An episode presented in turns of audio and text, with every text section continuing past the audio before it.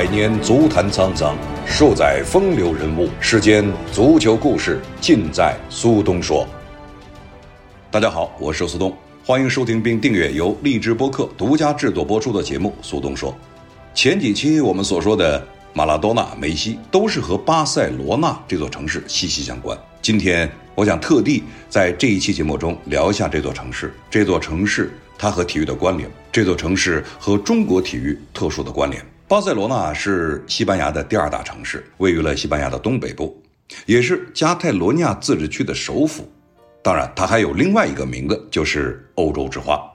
我们知道，在西班牙，它的官方语言当然是西班牙语，但是在本地，加泰罗尼亚语则是在整个地区都通用。其实，在此之前，可能很多人知道巴塞罗那，但并不是非常了解巴塞罗那。其实，一九九二年。巴塞罗那主办的第二十五届奥运会，让更多的人了解了它，知道了它，也更让这座城市名扬四海。第二十五届奥林匹克运动会，也就是一九九二年巴塞罗那奥运会，这届奥运会的吉祥物是一只又像山羊又像狗的动物，当时取名为科比。组委会也为了宣传奥运会啊，在西班牙的电视里特地的为它制作了一个连续剧。科比的设计者是西班牙当地的漫画家扎维尔·马瑞斯克。一开始，他并没有被西班牙人普遍接受，认为他长得并不好看，有点四不像。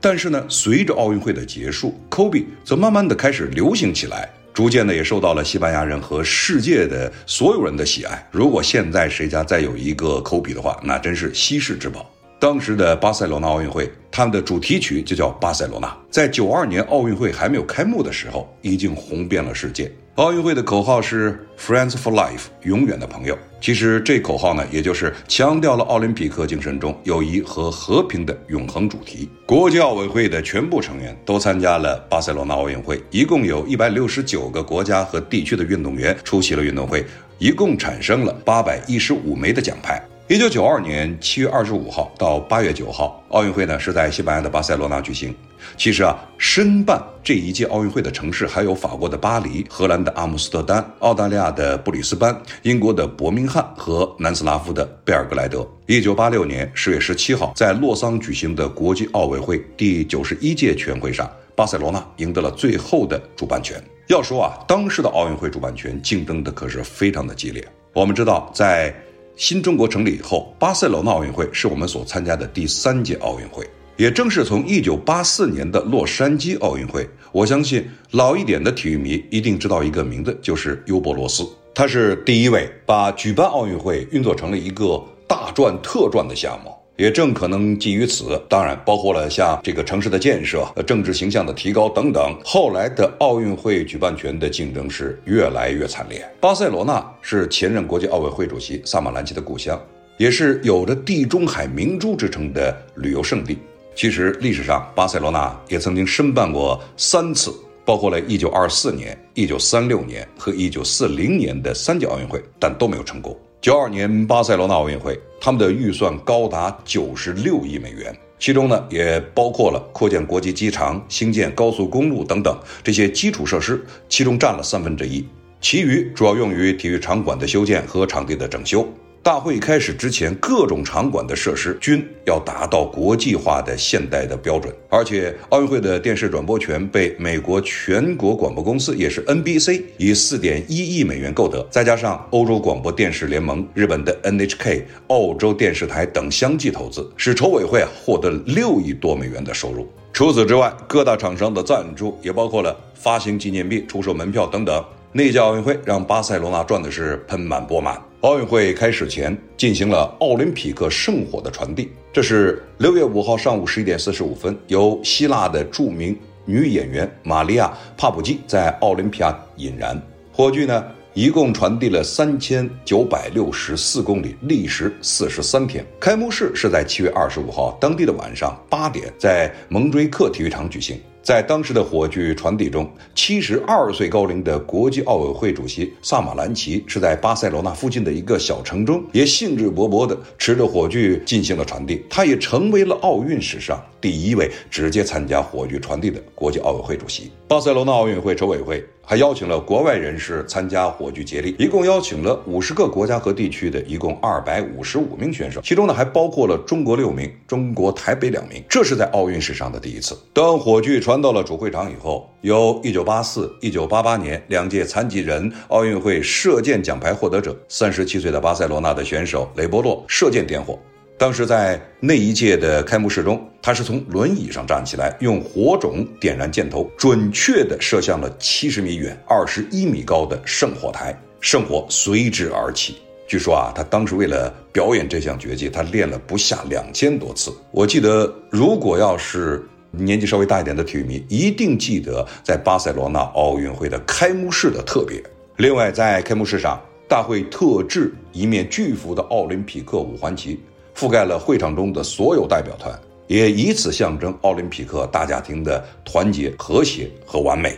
而对于中国代表团来说，巴塞罗那奥运会既是一种享受，又是一种考验。作为一个职业的运动员或者半职业的运动员，能够参加奥运会，那是最高的荣誉。但当时的中国代表团是面临着很大的压力与考验。一九九二年年初的时候，邓小平老先生。是进行了南方视察讲话，也就是我们民间俗称的南巡讲话。中国进一步的对世界进行了开放，人们对于改革开放所带来的成效非常的享受，而同时也尽着最大的努力继续扩大着这种成果。与此同时，在体育方面，我们知道，一九八四年洛杉矶奥运会，中国拿到了十五块金牌，但是到了汉城，也就是后来改成首尔，在汉城奥运会中，我们仅仅拿到了五块金牌。当时的体育媒体没有像现在的，包括了很多的新媒体，更不要说自媒体，很多都是省市以及甚至包括了中央级的媒体都在说中国的体育何去何从？因为四年之前的巅峰让人们看到了中国好像在体育方面应该有着更大的成就，但是四年之后几乎降到了冰点。那么在这个时候，巴塞罗那奥运会就显得非常关键，这是似乎给人感觉要到了一个十字路口，中国体育到底有多么强大？中国体育到底能够接受多么大的考验？巴塞罗那会给你带来答案。而也就是那个时候，很多人都认为，在巴塞罗那，中国体育将会可能受到前所未有的冲击。如果你稍微了解一点中国体育，你一定知道“五朵金花”这个名词。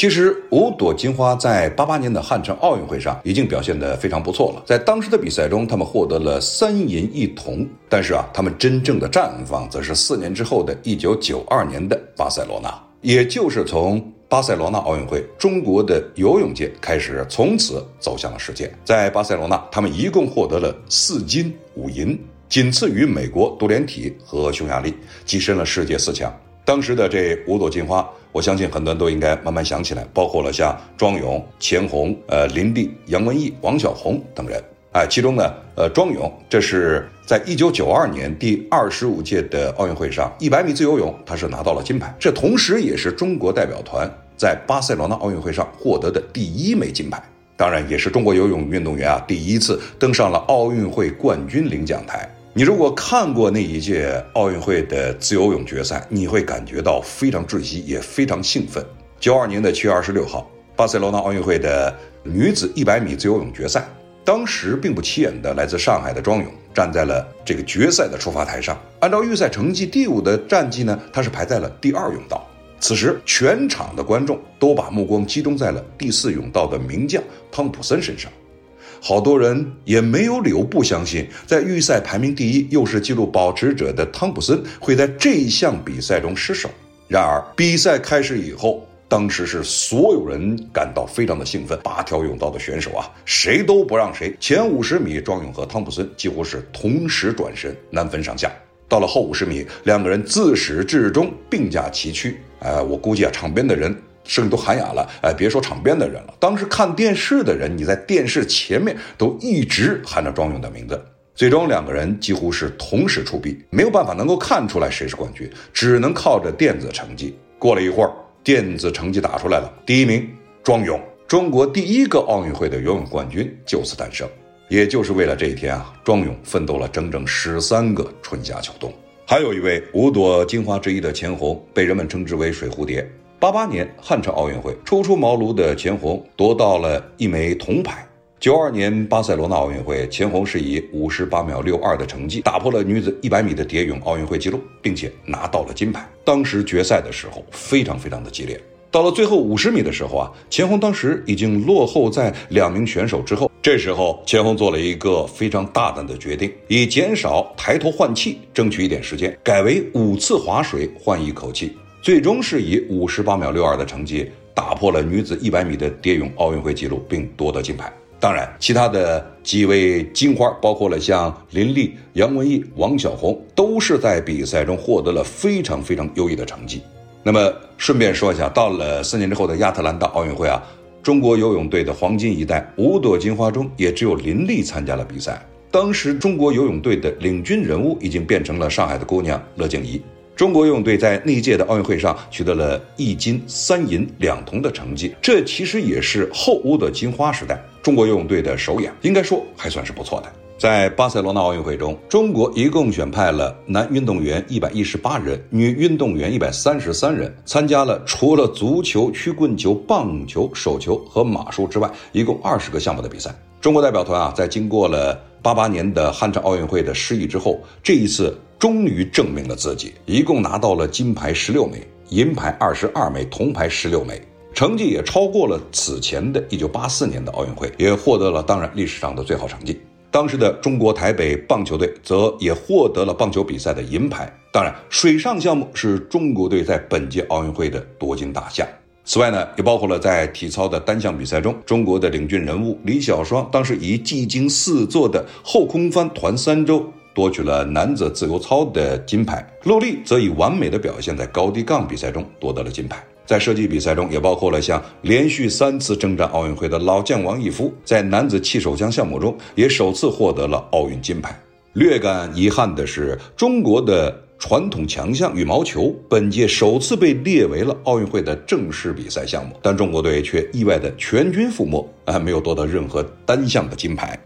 一九九二年巴塞罗那奥运会。中国再一次证明了自己的实力和强大，而也就是从那以后，中国的体育开始一路上扬，在各个的项目中不时的在突破着自己，也突破着世界纪录。一九九二年巴塞罗那奥运会啊，还有另外一个非常非常让人关注的热点，那就是梦之队。说到梦之队，很多人当然就知道，如果你是足球球迷，你一定会想到的就是巴塞罗那那支球队。那同时，如果你是篮球球迷，不言而喻，就是由美国 NBA 职业球员组成的美国篮球国家代表队。巴塞罗那奥运会，美国男篮代表队被人们称之为“梦之队”，也就是我们称之为的“梦一队”。梦一队的组成真是大名鼎鼎，飞人乔丹。魔术师约翰逊、滑翔机德拉克斯勒，当然还有就是黑铁塔尤因，也包括了皮蓬，包括了拉里伯德等等，他们的。主教练叫做查克戴利。当时的梦之队去了巴塞罗那以后，我印象中啊，他是不和这些奥运的其他选手住在一起，还真不是说人家傲慢啊，因为他们考虑到，如果住到奥运村的话，可能有很多很多的 NBA 的球迷会蜂拥而至，也影响其他的参加奥运会选手的正常休息，所以他们是选择了一个酒店。在整个的比赛中，他们是轻轻松松战胜了所有的队，也为了表示对这些。职业球员的尊重，主教练查克戴利在比赛中一次暂停都没有叫过，最终拿到了本届的奥运会的金牌。我相信那张照片让很多人都应该记忆深刻。那是第一次有很多的 NBA 的巨星，而且平时都是对手的选手站在了一起，为美国队拿到了这一块金牌。那么同时呢，这个梦之队也确实和巴塞罗那足球俱乐部也有着关联。一九九二年五月份，在格鲁伊夫的率领下，巴塞罗那在温布利大球场战胜对手，第一次获得了欧洲冠军联赛的冠军。时任巴塞罗那俱乐部的副主席加斯帕特在后来说，在九二年我们拿到了这个冠军之后，我们是进入到了一个新的时代。随后过了两个月、三个月，奥运会如期举行，他们看到了美国 NBA 的梦之队的表演，他们就说，我们也要打造一支足球的梦之队。也正是在克鲁伊夫的率领下，他们连续的拿到了欧洲冠军杯的冠军、联赛的冠军，也就是后来我们称之为巴塞罗那的梦一队、梦二队和后来呃包括了瓜迪奥拉的梦三队。巴塞罗那奥运会在很大程度上不但提升了巴塞罗那这个城市的形象和地位，同时呢，也改变了很多人，甚至也包括改变了中国体育。改变中国体育是在于让中国的国民第一次看到了中国体育的强大，或者说开始强大，他们有强大的实力。与此同时，也改变了许多个人的命运，像包括了一些职业的选手，当然也包括了像 NBA 这些选手，也包括了那些非著名的选手，其中呢，也包括像来自古巴的重量级拳击手萨翁。哎，他在五场比赛中连续的战胜对手，几乎是没有任何对手有点像美国 NBA 的这些球队一样，和他打过比赛的人几乎都是鼻青脸肿。那么同时，他也创下了连续三届奥运会，也就是在后来的奥运会，包括了亚特兰大，包括了悉尼奥运会，连续三届奥运会的重量级拳击的金牌。当然，在巴塞罗那奥运会这一届奥运会上，不得不提的一个人就是萨姆兰奇。他是出生在这个城市。我记得当时在九二年之后啊，有很多报道在采访萨马兰奇的时候，他也说：“他说我最大的心愿就是能够看到我的家乡，在我的城市能够举办这一届奥运会，并且获得了如此大的成功。”如果说到萨马兰奇，当然我相信很多的体育迷都知道，但是你知道吗？对于萨马兰奇来说，他最初的这个职业可是一个足球的记者。要说到这个呢？我相信很多人都还记得啊。那么，在一九四三年，当时有那么一场著名的十一比一的比赛，当时叫做将军杯，也就是现在我们说的西班牙国王杯的比赛。在那场比赛中啊，这是一个半决赛的双回合，首回合在巴塞罗那的主场，巴塞罗那三比零领先。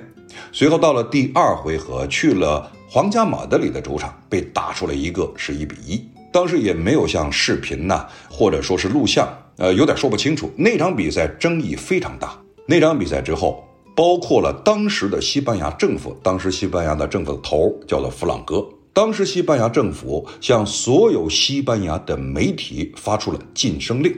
不许报道这场比赛，也不许过多的揣测这场比赛。啊，其中有什么猫腻，我们确实很难以说。这确实从皇马的角度讲也有道理，从巴萨的角度讲也有道理。但是就是在那种情况下。有那么一位刚出道的足球记者的愣头青，他写了一篇报道。那篇报道其实从现在的角度来看呢，似乎也没有什么，他只是质疑那场比赛的公允性，质疑嘛。作为一个记者很正常。那么其次，他对于这场比赛的前因后果做了自己的一些分析。随后，这位年轻的记者就被叫到了某有关部门的办公室，和他进行了谈话，也同时劝诫他离开足球记者这一行。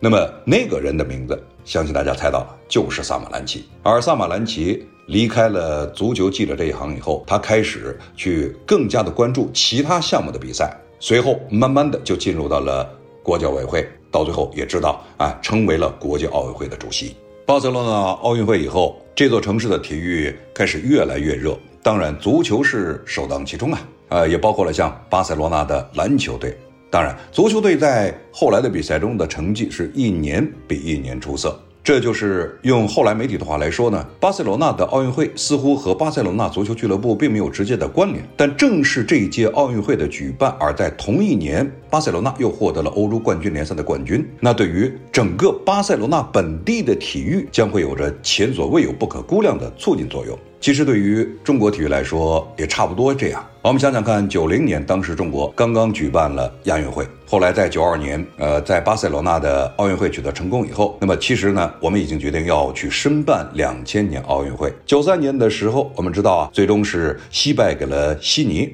啊。当然，后来零八年，我们终于完成了举办奥运会的这一夙愿。而对于巴塞罗那奥运会所带来的影响，在后来的的确确是给这座城市，甚至给整个世界都带来了很大的益处和帮助。巴塞罗那这座城市啊，平时呢非常安静，也非常艺术。我相信，可能一说到这座城市啊，你想到了像哥伦布雕像、圣家族大教堂啊、高迪的艺术等等，当然也包括了像兰布拉大道啊。兰布拉大道是被很多的老百姓称之为“流浪者大道”。用我们的话来说呢，就是所有在里边徜徉的人呢，都感觉自己的艺术气质得到了无限的升华。也有人说是为什么叫做“流浪者大道”呢？因为他们享受在当下的每一步，他们从来不会往远处多看一眼。但让这座城市处于癫狂，只有体育。就像后来啊，写这个皇家马德里和巴塞罗那俱乐部之间的一些故事啊、历史啊等等，有一本书就写到，说是巴塞罗那这座城市非常美丽，但是如果一旦有了皇家马德里和巴塞罗那之战的时候，那么这座城市就开始疯狂，就开始癫狂。它是你不会认识到的，也不会想到的一座城市的风貌。如果说当皇家马德里的足球俱乐部来到了这座城市，那这座城市将会癫狂。每年如此，每个赛季如此。但是呢，正像后来的一篇文章也提到过啊，呃，我记不得是马卡报还是阿斯报，就是说真正啊让这座城市能够连续疯狂两周的。那应该是一九九二年的巴塞罗那奥运会，而且每个人没有仇恨，没有对对手的不尊重，没有期待对手的失败，只是享受享受每一分每一秒巴塞罗那奥运会给他们带来的欢乐。下面我们说说体坛要闻，今天和大家聊一下西甲形势。说到西甲形势，应该说纵观这个赛季的五大联赛，就一个字：乱，而且是非常乱。但如果说到西班牙甲级联赛，那似乎感觉到更乱。我们说过往啊，西甲如果说到要比赛的话，像冠军之争，皇家马德里、巴塞罗那，呃，其次就是偶尔有冲击力的，包括了马竞、塞维利亚，呃，甚至包括了瓦伦西亚。但这个赛季在进入到二零二一年以后，现在是马竞是遥遥领先，而皇家马德里、皇家社会、比利亚雷亚尔甚至塞维利亚，那么同时来自安达卢西亚的另外一支球队格拉纳达都会对巴塞罗那带来很大冲击。进入到一月份以后，那么转会窗正式开启。我们都知道，就是转会窗的时候，在过往一般的经验就是冬季转会比较谨慎。所谓的谨慎，不是说不花钱，而是看哪里缺补哪里。而今年的转会窗，对于所有的联赛、所有的俱乐部，就一个字，或者说两个字，一个字就是难，两个字就是缺钱。在整个的巴塞罗那，呃，他们现在还没有说到底要进谁或者谁要出去。但是用科曼的话来说，我们正在评估着这一切的形势，当然包括了球员的表现，嗯，包括了俱乐部的预算等等。而他的宿敌皇家马德里在前几天就好像说过，这个冬窗我们也不进人，也不出人。当然，会不会进人，会不会出人还不知道，但至少俱乐部是这么表态的。那么同时呢，在以前呢，呃，包括了像伊斯科能不能继续留在队中，会不会要租出去等等，哎，用齐达内的话来说，如果俱乐部不进人，那么现在所有的人都必须留在俱乐部，因为从二月份开始，他们就要多线作战。而巴塞罗那在这个赛季开始的时候，科曼入主，又打造着一支他想打造的梦之队。这是小鬼当家，这小鬼当家呢，包括了像呃佩德里，包括了后来的德斯特，哎，当然也包括了二十三岁的弗朗基德容这样的球员。但是呢，打着打着，让人们觉得巴塞罗那其实呢，并不像人们想象的那么强大。让我想起了，在过去，你比如说像梦一队的克鲁伊夫，当时把他请回来的时候，巴塞罗那正是处于内乱之中，权力的争夺，财务的削减，这个球员对于工资的不满，在。后来的梦之队，也就是瓜迪奥拉接手之前，这个球队呢也是处于了，当然不像呃克鲁伊夫那个时候，但是呢也相对来说比较乱。当时的球队更衣室里有帮派林立等等这样的情况，而。科曼来了以后，我们知道科曼做了几个举动，哎，送走了苏亚雷斯，也送走了拉基蒂奇这样的球员。对于巴塞罗那后来的建设，当然现在的成绩貌似还算不错，但是你严格意义上说，对于很多的巴塞罗那球迷来说，他们可不满意啊。毕竟到现在为止，巴塞罗那并没有说绝对的有能力去竞争这个冠军。所以说，现在尤其进入到二零二一年以后，巴塞罗那的考验可就非常非常大了。而对于皇家马德里来说呢，他们需要的是一种稳定。但是这个赛季在西甲整个联赛里边，输球最少的是马竞，给人感觉这支马竞呢和过往这个战斗力相比更加强大。而巴塞罗那和皇家马德里似乎输掉了很多他不应该输掉的球，这样一来，他们的积分排名当然就没有马竞那么让人感觉到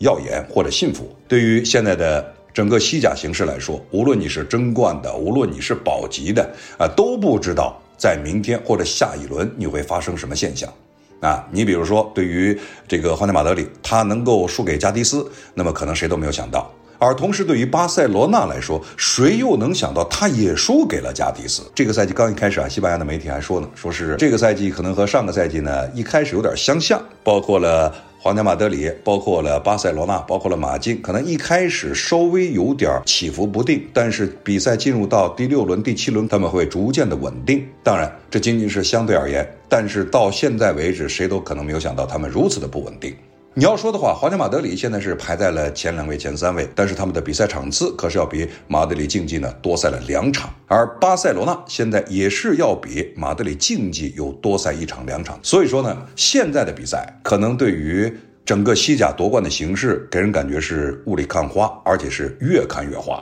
我记得在前不久啊，在解说西甲的时候呢，还在说，就是巴塞罗那现在在某种程度上，像包括了梅西在内的这些球星，能够给球队带来很大的帮助，但是他更多的是依靠那些他们需要从青年队或者从其他俱乐部挖来的一些年轻小将，逐渐的开始担当主纲。但是其他的俱乐部到现在一月份转会窗口开始以后，他们会不会？送出这些年轻球员，这是一个未知数。其次呢，科曼执教虽然说已经渐入正轨，但是呢，这仅仅是进入到了科曼自己的正轨。对于巴塞罗那俱乐部来说，到底这个赛季他的最终目标是什么，或者达到一个什么样的预期？当然，这和现在的成绩相比还有一定的差距。另外一个就是一月份的转会会不会影响梅西未来的发展啊？未来的签约？